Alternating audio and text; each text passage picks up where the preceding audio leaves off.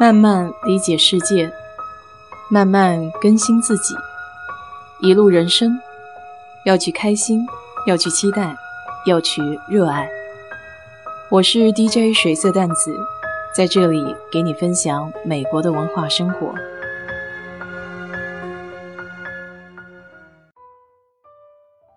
最近又到了花粉过敏的季节，所以你听我的声音可能会稍微有一点奇怪。用盐水洗鼻子虽然有一定的效果，但是有些时候还是会堵。周末的时候，有一个朋友跟我说，国内有一味中药，应该对这方面比较管用，叫玉屏风散，主要就是黄芪、白术还有防风三味药，比例是二比二比一。这三个东西煮水喝的话，会增强自身的免疫力，尤其对一些过敏性鼻炎可能会有一些效果。当然了，是药三分毒，也不是所有的人都适用这味药，还得根据自身的情况来判定。这周日也是校友会在疫情之后第一次组织活动。其实国外有很多像这样的校友会、同乡会。华人的组织还是挺多的，像昨天就是五所交大和南京大学一起主办的春季野餐会。这五所交大包含了北京交通大学、上海交通大学、西南和西安交通大学，还有台湾交通大学。这么六所学校加起来大概有一百多号人吧，估计还是处于疫情期间。所以，我们学校的人会稍微谨慎一点。最后来的，算上家里的小朋友，大概有十来位。交大那边有一位现在在路易斯安那州立大学做教授的会长，他们昨天还请到了国内交大毕业，在塔木教书的海洋工程系的教授，现在已经退休了。他自己在国外还带过好几届中国的学生。我有一位好朋友，就是他带的弟子。昨天在这个活动上见到了十多年都没有再次见面的导师，他的心里还是颇有感触的。在休斯顿有各种各样的公园，公园里面有建起来比较大的凉亭，方便单位或者个人预定组织活动。这些凉亭下面不仅有连排的座位。还会在附近有烧烤的炉子，比较好一点的凉亭区还会带有小孩游玩的地方。像这类凉亭都是比较抢手的，所以每年各个组织想要预定这个大的凉亭，还都需要到政府的地点去排队。以前基本上都是校友会的会长负责。按道理说，这个季节在休斯顿应该算是比较好的时节。但是休斯顿的春天和国内差不多，都是风比较大。昨天他们预定的那个大凉亭，正好前面没有任何遮挡。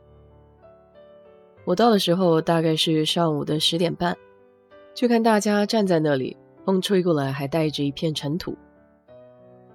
有个女生个子比较小，然后头发也没有用橡皮筋扎起来。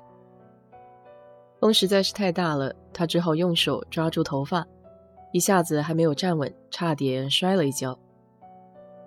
插在凉亭门口五所交大的联合旗子，也被吹得呼啦啦的迎风飘扬。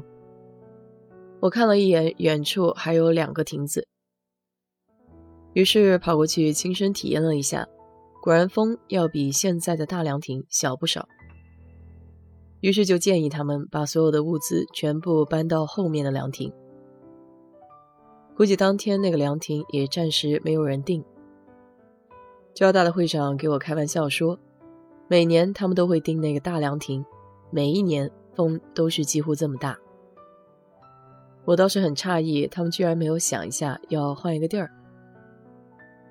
活动是上午十点到四点，大约到中饭的时间，十一点多的时候。人就陆续来了，不少的校友都是拖家带口，带着小朋友一起来晒晒春天的太阳。很巧，在这个会议上还碰到几个同事，他们正好是校友的家属。人多的时候，户外聚餐大多是披萨。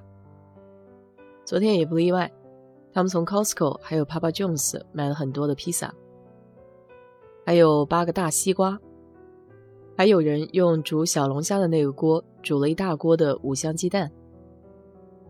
我最爱吃的是一位校友自己亲手做的小点心，下面就是像凉糕一样用糯米做的，有点糯糯的部分。在上面，他还撒上了一些坚果，还有蔓越莓干。吃起来不仅软糯，还有坚果和蔓越莓的酥香。我一下子吃了五小块。和校友们聊天也是很有意思的一件事情。像我们学校出席的最早的有八六八七级的，最年轻的还有一五级的，也就是刚刚才毕业没有多久。在美国从事的行业也不大一样，有两个化学系的年纪比较小，现在在大米大学做科研；有电子系的在石油公司上班，还有在外面做生意的，或者说在各行各业做一些义工。